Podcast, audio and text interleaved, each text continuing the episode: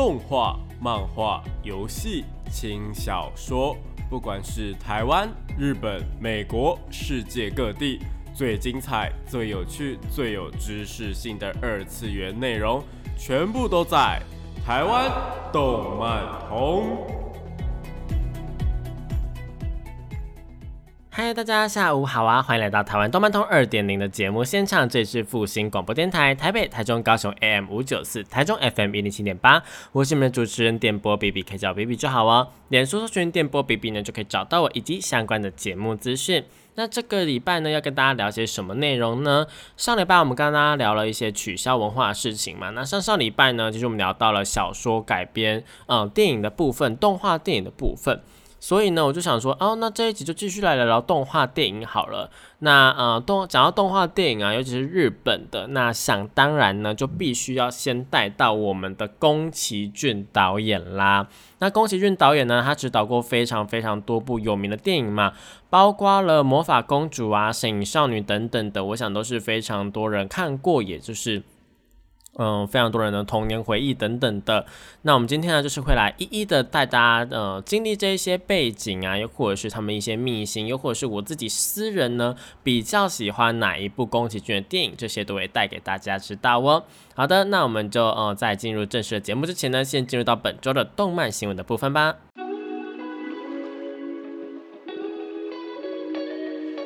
少年少女、热血感动、悬疑推理、恐怖血腥、寓教娱乐、恋爱放闪、BLGL，各式各样的动漫作品推荐，全部都在动漫推推。欢迎来到动漫推推。那今天呢，就是要如同开头所说的，来聊聊说我们的啊宫崎骏，也就是我们吉普力动画工作室的一些作品啦。那宫崎骏的作品啊，应该说是吉普力的作品呢，包括像是呃《神隐少女》啊、《龙猫》啊、霍尔的移动城堡等等的。大家如果有发现的话，嗯，应该应该都可以发现说，就是宫崎骏这个吉普力工作室他们的一些动画电影的主角，通常都会是女性这一点。那通常都会是女性这一点，大家可能就想说，哦，应该是宫崎骏有一些就特别的原因或什么的。其实啊，我一开始呢也是认为说是有这些可能性在，毕竟呃，宫崎骏身为一个呃动呃动画导演，他可能是一个女性主义者，或者是呃有一些崇拜女性的行为出现。那呃，可是在我阅读了一些比较相关的文件啊，又或者是一些报道等等的之后呢。其实我觉得说，呃，宫崎他本人也有说过，其实他并没有刻意的要去做这件事情，而是呢，女性这个东西，就是呃，当他构思一些动画的电影剧情啊，电影电影情节的时候呢，他总会是会去比较说，哦，如果现在是男主角，或者是现在是女性的主角，他们所饰演出来的一个戏剧张力会是怎么样？那他通常都会觉得说，后者也就是在女性的部分呢。呃，他觉得呃，戏剧张力啊，或者是表现力呢，会是比较好的部分。为什么会这样说呢？他举一个一个例子是说，如果一个男生呢，就是雄赳赳气昂昂的走过来，你可能会觉得说，嗯，就是这样子。但是如果一个女生啊，就扬眉吐气的雄赳赳气昂昂的走过来，你可能就会觉得说，哦，这是一个女强人，这是嗯，她有一番成就，她对于她人生很有一个目标等等的。就是我们会去投射一些呃，对于她做一些更多的解释，而不是视为是理所当然。那除了这一点之外，其实更多的是巧合啦。也就是说，他们就觉得说，哦，这样应该是会比较好，就是所以才决定是女性这样。不过他后来也有发现说，他可能真的是一个女性主义者，就对于女性的部分，以及对于自然的部分啊，对于什么样子都会有一个他独特的见解。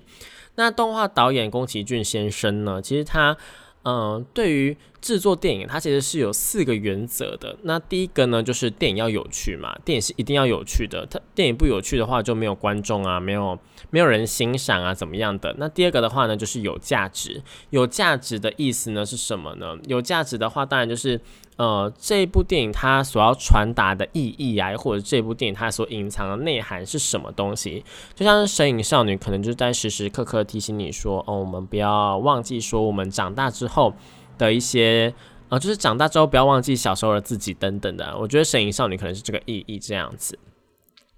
那第三点是什么呢？第三点呢，其实讲白一点，就是宫崎骏导演他非常非常直白，他是说呢，第三点呢就是要赚钱。为什么是要能赚钱呢？这这个其实呢，我们以现实世界角度来说的话，当然就是呃非常非常实际啦。毕竟一部动画电影啊，尤其是吉普力工作室这么大的一个动画的一个工作室呢，它每次制作动画，它的耗时可能一部两个小时的电影好了，它耗时就要花费两年呐，甚至是呃更久更久。毕竟两年的话是指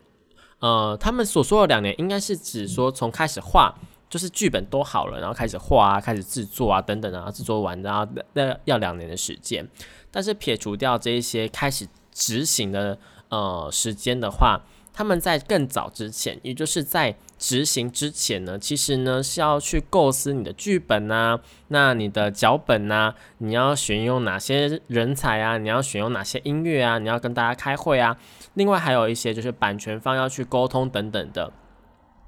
因为在我阅读宫崎骏的资料的时候，发现一个还蛮有趣的现象，就是在他还没有正式出名之前。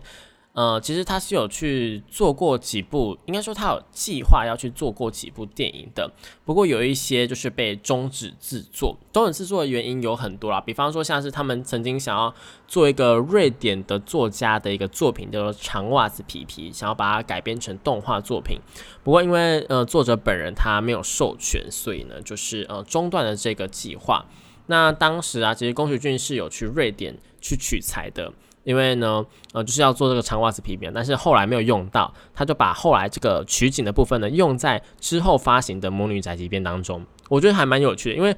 相同的例子呢，也发生在魔法公主的时候。魔法公主的时候啊，就是宫崎骏那时候原本呢是想要用《美女与野兽》呢去做一个，嗯。算是做一个创作，就是把这个《美女与野兽》的一个童话故事呢改编成动画电影。但当时啊，就是呃，这个这个提案呢一直不被资方，也就是电视台或者是一些就是赞助者们给同意，就觉得说好像这样子不太合适。后来啊，就是变成说这个呃《美女与野兽》的为范本的一个呃。计划呢，就变成了后来上映的《魔法公主》。不过啊，内容跟呃一些，就是大家很明显可以看到，《魔法公主》跟《美女与野兽》是完全不一样的故事嘛。可是当中还是有一些渊源在的啦。那除了这些之外，还有像是呃《战国魔城》啊，又或者是《大东京物语》，或者是一些呃花烟囱的小林等等的这些啊，其实都是宫崎骏他有想要提出来的计划。不过呢，都是在中间的，就是被。终止气化了，那这些终止气化呢？其实我觉得并没有不好啦，因为这些终止计划其实，呃，他可以把他的一些想法，又或者是一些题材啊等等的，就是拿去放在别部电影当中，这样其实也是增增加了那一些电影的一些风味啊，又或者什么样子的。OK，那在宫崎骏当中，其实我觉得呢，呃，我自己个人呢比较。比较喜欢的几部作品是哪几部呢？我必须要先说的就是呢，呃，其实宫崎骏导演的第一部动画电影，可能大家都没有看过，因为这一部动画电影啊，并不是吉普力工作室推出的。这部电影呢，是鲁邦三世的《卡里奥斯特罗之城》。这部电影啊，是呃宫崎导演所指导的一部电影。不过呢，这部电影我觉得，嗯，如果是鲁邦三世的粉丝，对我知道应该还是有鲁邦三世的粉丝。毕竟呢，虽然说现在年代啊，离鲁邦三世的原作已经非常非常遥远了，但是鲁邦三世还是持续的在推出各种的新的剧场版啊，又或者是新的合作活动，有非常多的手游啊，或者是游戏啊，到现在呢还会跟鲁邦三世去做一个联动。那这部电影，我想，呃。真正意义上来说，应该算是嗯，宫崎骏导演的第一部的动画电影啦。不过就是没有没有没有成功的去，呃，应该说是他第一部执导的动画电影。不过不算在吉普力工作室里面，所以大家可能没有印象。这样，那吉普力工作室的第一部电影，应该就是大家为人所知的《风之谷》啦。那《风之谷》啊，到《天空之城》、《龙猫》、《魔女宅急便》、《红猪》、《魔法公主》、《摄影少女》、《霍尔的移动城堡》。波妞，然后还有风起，这几部电影呢，都是嗯嗯宫崎骏导演去指导的。那后面的几部电影的话呢，就是吉普力工作室后面几部电影，虽然说并不是宫崎骏导演本人去指导的，不过不过这中间呢，其实还是有嗯，还吉普力呃，应该说是导演呢，就是宫崎骏本人呢，还是有去做一些辅助的动作啦，所以大家就是不用担心说哦，后面的好像不是他做的。呃，像是什么《借物少女艾丽缇》啊，又或者是《地海战记》，其实，呃，以及《星之谷》或者是《猫的报恩》这一些呢，虽然说不是宫崎骏作为一个导演，不过依然是吉普力工作室的作品。那这些作品呢，也非常非常明显的有吉普力的风格，就是他们的画风啊，又或者是他们的一个作画的风格，其实嗯还蛮明显的啦。不过你可能会觉得说，就是呃吉普力导演的不吉普力工作室当中的作品啊，有没有导演挂名，会不会差很多？其实老实讲，差的还蛮多的哦。因为像是呢，《爱上的波妞》或者是《风起》这两部电影，算是宫崎骏导演在吉卜力工作室里面的一个晚年的作品啦。那他们的票房啊，其实都是有到一百多亿日元的一个票房。但是后面的包括像是呢，呃，来自红花板啊，或者是回忆中的玛尼啊，甚至是安雅与魔女啊，这一些呢，其实他们的票房都还呃有没有破五十亿不好说，有没有破四十亿都还蛮难说的，是一个蛮嗯，我觉得算是导演有没有挂名，算是差了蛮多，然后导演本身有没有介入这件事情，有没有去参与制作，也是差蛮多的，毕竟水准还是有差的啦。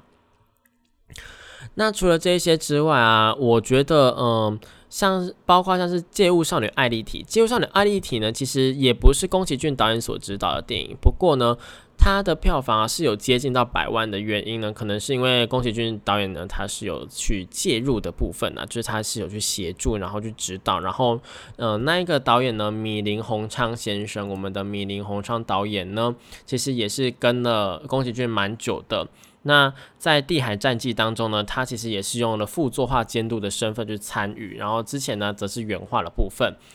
所以呢对于他来说呢，呃，《借物少女艾丽缇》是他的首次担当的一个长篇作品的一个导演呐，然后呢，他这一部作品是根据宫崎骏导演所撰写的脚本去进行电影的制作的，所以老实说呢，宫崎骏导演他算不算，他有没有在指导这部电影呢？其实呃，影响票房重不重要呢？呃，或许重要，不过更重要的是，它会影响它的票房，或比影响它的故事是它的脚本。就如果这一部作品啊，宫崎骏导演去参与他的脚本的话，那这一部作品它其实，那它所要传达的意义啊，或者是有趣程度啊，都是还蛮高的，才会符合说，呃，宫崎骏导演他的一个呃三个原则。好，那讲到这边的话，我们先暂时休息一下。欢迎回到台湾动漫通二点零的节目现场，这里是复兴广播电台台北、台中、高雄 AM 五九四，台中 FM 一零七点八，我是你们主持人点播 B B。那我们刚刚聊到了吉普力导演，这应该说是宫崎骏导演他的吉普力工作室的一些状况嘛。那接下来呢，就来说说我到底喜欢哪几部电影吧。首先呢，有几部呃电影呢，宫崎骏导演的部分，我是比较喜欢的，像是呢我们的呃风之谷。风之谷啊，其实我比较喜欢它的，并不是说它的呃故事内容，因为这部作品啊，它其实是改编自一个呃宫崎骏他自己画的一个连载的同名漫画，就是风之谷。那故事是在描述说一个呃被毁灭的一个末世界，然后一个叫做纳乌西卡的女生的一个冒险故事。那这一部作品啊，它其实呃在世界观的呈现上面呢，是非常非常的，我觉得算是。还蛮大的，因为他是在说呢，这个世界发展到一个巅峰的时候，就是有有一个文明在啦，然后遭受遭到了一个战争的摧毁，然后所有的文明就是毁于一旦，然后接着呢就是被一种菌类所呃侵蚀，整个世界被菌类所占领，被那个菌类的一个生态系列给占领，然后呢只有。那个巨型的昆虫能够适应这个环境，然后人类呢变得不能够适应地球的环境，只能够生活在小小的土地上面，然后面对这些巨型怪物的一些威胁。那巨型昆虫的部分呢，其实有蛮多。嗯，现在的漫画作品，我觉得是有一点稍微的在致敬这件事情呢。像是《巨虫列岛》这部作品，不知道大家知不知道，《巨虫列岛》这部漫画啊，其实是在讲说有一座小岛上面，因为一些原因，然后变成了有非常非常多的巨大的昆虫。那巨大的昆虫啊，一群人就不小心遇难或者怎么样的，来到这座小岛之后呢，就开始他们的生存的，嗯，算是生存的冒险吧。不过生存冒险当中啊，他们就是呃，中间就是。折损了非常非常多伙伴，然后有人类当中的一些嗯心机计算啊，其实这类型的呃生存漫画或者生存作品啊，在日本的话呢，通常他们的一些人性的黑暗面呢，更会是作品当中所呈现的啦。就是巨虫列岛推荐给大家了。好，那我们回到那个呃风之谷的部分，毕竟我们今天不是要聊漫画。好，风之谷的部分呢，其实呃这个它的世界观建立的非常非常的完善。然后呢，呃主角啊，我们的纳乌西卡，她是住在一个小王国里面，她其实算是公主啦，就是风之谷的族长。那我们的基尔族长呢，他的女儿兼公主的纳乌西卡，那他就非常的擅长去做一个滑翔翼的一个。驱风的动作，并且它还有具有跟这些虫虫，也就王虫沟通的能力，然后可以化解人类跟王虫之间的一个纷争呐。不过啊，在在这之中啊，就当然就是有别的国家的人呐，或者是一些就是人类会去闹事。基本上所有的灾难都是人类自己引起的。我相信，嗯，在这一点上面，宫崎骏导演肯定是认同的。他曾经就对于说，就是他在。描写他的作品当中一些故事的部分啊，就在女性角色部分、少女的部分的话呢，他都是觉得说这是一个呃值得纪念的一个时期。毕竟少女这个时期呢，终究会变成，就是会长大成人，然后变成一个女人这样子。那这在这个少女时期的纯真啊，是比较难能可贵的。不过在面对环境的部分，他曾经说过一句话，就是呢，不要以为说做做环保。就可以爱地球，或者是保护地球，自然还是会反扑等等的。他就是有讲过类似的话。那我自己个人是觉得说他讲的完全没有错，因为呢他在很多作品当中都是在描述一个自然反扑的状况，包括像是风之谷，其实就是因为战争，然后呃导致说地球的生态系被破坏，然后菌类才占领地球，才会有这个突变的昆虫出现嘛。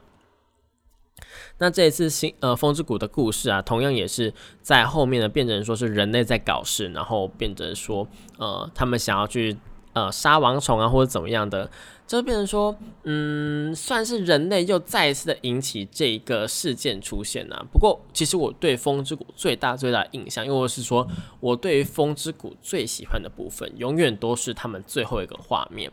最后一个画面是什么呢？也就是那个呐呐呐呐呐呐呐，大家呐呐呐呐呐呐嘛，就是呃王虫他们用他们触手啊，让那个纳乌西卡在上面走啊，金色的呃麦田、草原等等的那一个画面，那个画面呢，真的是让人家蛮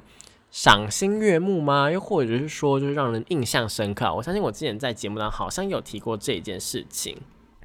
那除了风之谷之外啊。呃，龙猫呢也是我自己童年一个非常非常喜欢的电影。那跟大家讲一个还蛮有趣的事情，就是龙猫啊，它其实啊，在它的发展的时候，也就是它的制作期间呐，其实呢，呃，龙猫它在制作的精密程度上面是比前面几部电影还要来的，嗯，松散吗？应该说，嗯，就是比较没有那么精实啦。毕竟龙猫啊，它的出资呢，其实是由呃另外就是不是完全是由吉普力工作室所出资的，所以呃宫崎骏导演他在压力上面就变得比较少一点点，因此呢，呃这一部的票房啊，在一开始并没有到很好，就电影票房并不好，就是比起前面几部来说，可能还就一半而已。原因就是有部分的人推测是因为说，呃在呃因为有。呃，电影的出资方呢，一半是吉普力工作，另外一半是别人，所以宫崎骏他就是比较呃开心的在画这些东西，他比较享受这个过程，导致说呢，他没有呃把握他的原则，就是一定要赚钱这件事情。不过算是因祸得福吧，就龙猫它本身的题材以及它的一个制作的手法呢，其实反而是让呃，在它电视上映之后啊，就是在。大家都知道说动画嘛，动画动画电影之后就是会移到电视上面去播，呃，电视台会拿到版权这样播嘛。在电视上播之后呢，反而引起了非常非常广广泛的一个回响。那龙猫啊，因为它是一个算是吉祥物的部分嘛，然后这个吉祥物啊，又有一个独特的造型啊，然后又有那个小黑炭啊，又或者是小龙猫等等的这一些角色呢，就变成说是一个吉祥物的感觉，然后让他们可以。呃，在各个地方贩售啊，或者怎么样的，就变成说龙猫变成说是一个以以一个嗯商品的方式，让整个吉普力工作室的作品当中，龙猫反而变成了最卖最多钱、卖最多周边的一部电影啦。就是因祸得福。虽然说它的呃电影的观看次数并不多，就是大家进去电影院观看的呃人数不多，但是呢，反而是变成说《龙猫》这部电影它在周边的部分是卖的最好的。那故事是在讲什么呢？故事其实就是在讲说两个妹妹去遇到了，就是应该说是呃一个大学教授他搬家之后，然后他有两个女儿，就两个妹妹，两个妹妹呢，他们就搬进了一个森林附近的一间旧的房子，然后呢，呃。他那个他们爸爸的，应该说他他妈妈啦，他们妈妈呢就是染上了一个呃蛮严重的病，好像是结核病吧，然后在附近的一个医院进行安养。那呃搬到新家的两个女儿啊，包括我们的呃小月以及我们的小梅，就是小月跟小梅，小梅的部分，我想大家应该蛮有印象，就绑了两个辫子，然后会嘴巴张很大，然后会拍手那个妹妹。然后呢，他们两个就是偶然之间发现呢，家里面有很多的小黑炭，就是小黑球，那个叫什么灰尘精灵吗？我记得我以前叫小黑炭呐。那小黑炭呢，呃，就是他们发现这一件这个神秘的生物之后啊，他们在另外一天又发现了小龙猫，然后他们追赶它的时候就遇到了更大的龙猫，就我们的大龙猫，我们的豆豆龙。然后在一个下雨的夜晚呢，他们在等待爸爸的时候，就在公车站牌，算是一个很经典的一幕，就是。啊，算是电影海报的那一幕吧，就他们在公车站牌，然后撑着一个红色的雨伞，然后呢，我们的龙猫，我们的豆豆龙呢，就是到了它的旁边，然后撑着一个呃树叶，那算是一个蛮大的那种树叶，然后呃跟他们一起等巴士，结果后来有一个猫咪的巴士来，然后让他们一起坐上这个猫咪的呃巴士离开。接着某一天呢，就是小梅她突然就是迷路了，因为她想要拿玉米给妈妈。然后呢，就是他们就找，大家都找不到，所以小月他就去找了龙猫，我们的豆豆龙去找他帮忙。那在豆豆龙的帮忙之下呢，他们就是迅速的找到了我们的小梅，然后呢，让他们去探望他们的妈妈。最后呢，算是一个 happy ending 啊，就是他们的呃妈妈的病情好转了，不久之后就可以出院了这样子。那有些人可能会不懂，说龙猫到底想要讲述一些什么事情？其实龙猫啊，它这一部整部电影啊，其实。呃，宫崎骏他本人呢是有说过说，嗯，他们刻意不让说在片尾的插画当中不让小月、小梅或者是龙猫他们同框。如果有人发现的话，就是他们后来就没有再跟龙猫见到面的，是因为说他们如果一直遇到龙猫的话，如果一直跟龙猫相处的话，他们可能就没有办法回归到人类的世界。暗示就是他们在说，就是小月跟小梅他们之后都没有看到龙猫了啦，就是之后再也没有见过龙猫。不过龙猫带给他们的勇气跟希望啊，是他们一生当中都可以继续带着走的。然后呢，其中里面呢也有非常非常多乐观的片片段啊，像是呃，爸爸觉得说，呃，就是他们两个小女生觉得说，哦，我们住到这种鬼屋，不过爸爸就觉得说，啊，是鬼屋啊，那还不错哦，这样子。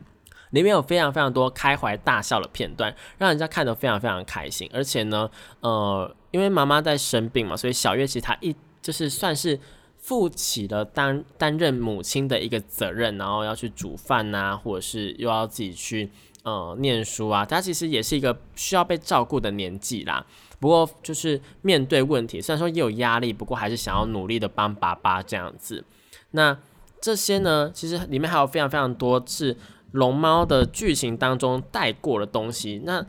主要都是一些正面的正能量啊，就是叫你要面对问题呀，要保持乐观呐。如就算你觉得呃会怕也没有关系，或者是你要有一些勇气等等的，这些东西都是龙猫的电影当中可以带给我们。那所以我自己本人也蛮喜欢的。不过啊，小时候会喜欢这一部电影，一定性更纯粹的理由，也就是啊，龙猫很可爱，豆豆龙很可爱这样子。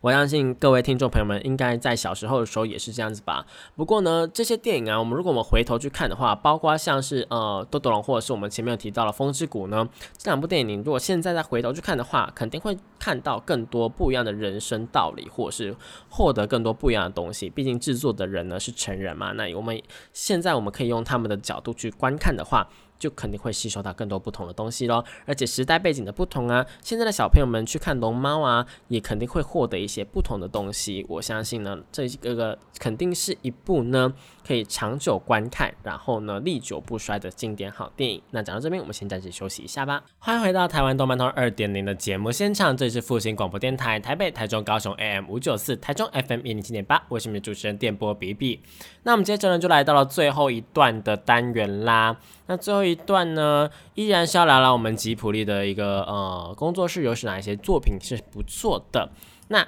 讲到吉普力，讲到宫崎骏，不能不提的，当然就是霍尔的移动城堡啦。霍尔的移动城堡为什么必提呢？因为霍尔本人就是那个金发的帅哥呢，到现在为止还是非常非常多人的一个呃梦中情人，又或者是一个理想的男性对象。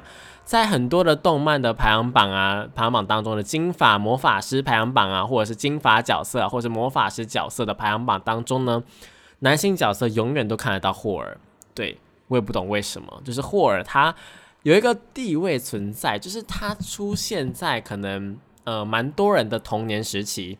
那这个童年时期呢，会带给他们就是对呃一些金发帅哥啊，一个魔法师啊，来自欧洲的人的一个帅哥的一个感觉。因为呢，这个呃霍尔的移动城堡是改编自英国的一个奇幻文学叫《魔幻城堡》的部分，所以呢，可能就让我们有一点点就是在小时候看到这个帅哥啊，然后就觉得说哦，他好帅好帅好帅，然后他是变成梦中情人，然后一直到长大现在，不管推出了多少新的。呃，金发帅哥、魔法师帅哥，他们都觉得说，哦，这个金发帅哥才是我理想中的那个男主角，就是根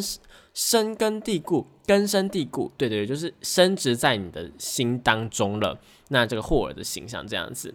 那故事在讲什么呢？故事在讲说一个呃，十九世纪的欧洲世界，在一个王国当中出现了一个会移动的城堡。那我们女主角苏菲啊，她为了要去呃。探望一个她的朋友，然后被搭讪，然后不知道为什么就突然被呃冒出来的霍尔给拯救。然后后来呢，苏菲就遇到了荒野女巫。那荒野女巫知道说霍尔跟呃苏菲见面之后，她为都不知道为什么，有一点点，我觉得有一点类似，呃，虽然说算是报复啦，不过呢，我觉得他更是没有来由的。毕竟魔女嘛，魔女就是一个没有没有来由，她想要对你做什么就做什么的一个存在。